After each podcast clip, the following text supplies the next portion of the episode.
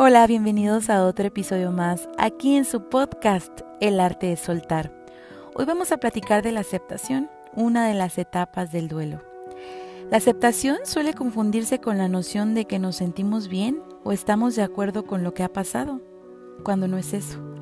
La mayoría de la gente no se siente bien o de acuerdo con la pérdida de un ser querido.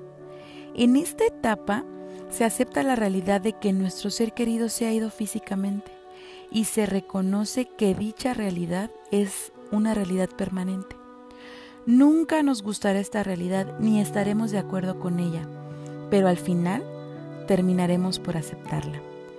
Sí, aprendemos a vivir con ella. Es la nueva norma con la que debemos aprender a vivir.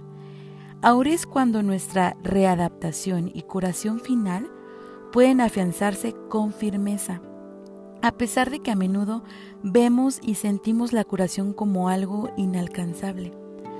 La curación se refleja en las acciones de recordar, recomponerse y reorganizarse. Es muy posible que dejemos de estar enfadados con Dios.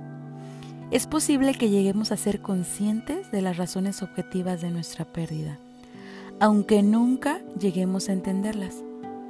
Los supervivientes empezamos a darnos cuenta con gran pena de que le había llegado la hora a nuestro ser querido. Por supuesto que creemos que era demasiado pronto para nosotros y es probable que también lo fuera para él.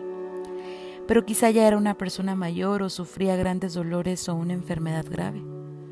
Quizá su cuerpo se había consumido y estaba preparado para llegar al final de su viaje.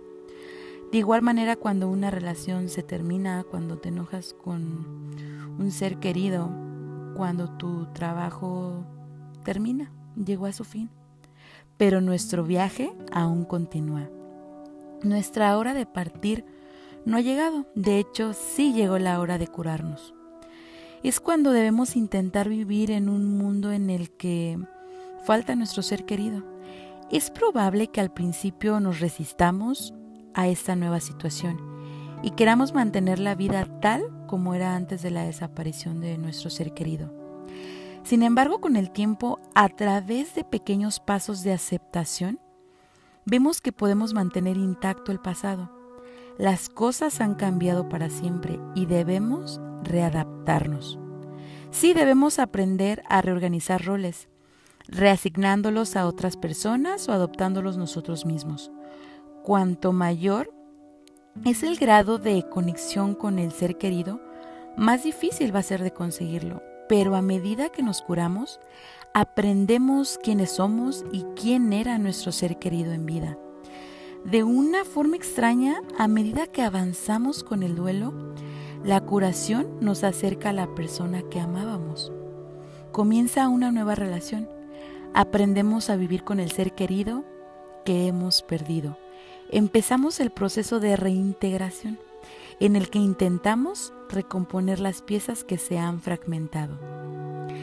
La aceptación no consiste en que te guste una situación, consiste en ser consciente de que todo lo que se ha perdido y en aprender a vivir con dicha pérdida.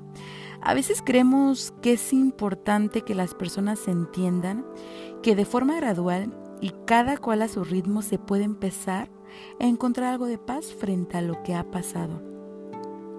La aceptación es un proceso que experimentamos, no es una etapa final, no tiene un punto final.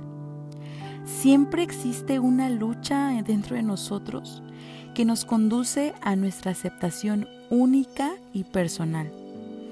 Llega el momento en el que dejamos de dedicar nuestras energías a la pérdida y empezamos a dedicarlas a la vida. Vemos la pérdida en perspectiva y aprendemos a recordar a los seres queridos y a conmemorar la pérdida. La obtención de la aceptación puede ser solo tener más días buenos que malos, pero a medida que vamos, eh, pasa que va pasando el tiempo, volvemos a empezar a vivir y disfrutar de la vida. Muchas veces pensamos que al hacerlo estamos traicionando a nuestro ser querido ya que nunca podremos reemplazar lo que se ha perdido, pero sí podemos establecer nuevos contactos, nuevas relaciones importantes, nuevas interdependencias. En lugar de negar nuestros sentimientos, escuchemos nuestras necesidades. Nos movemos, cambiamos, crecemos y al final de cuentas evolucionamos. Sí, podemos empezar a acercarnos a otros y formar parte de su vida.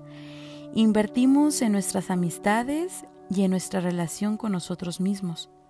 Empezamos a vivir de nuevo, pero no podremos hacerlo hasta que no le hayamos dedicado el tiempo correspondiente al duelo.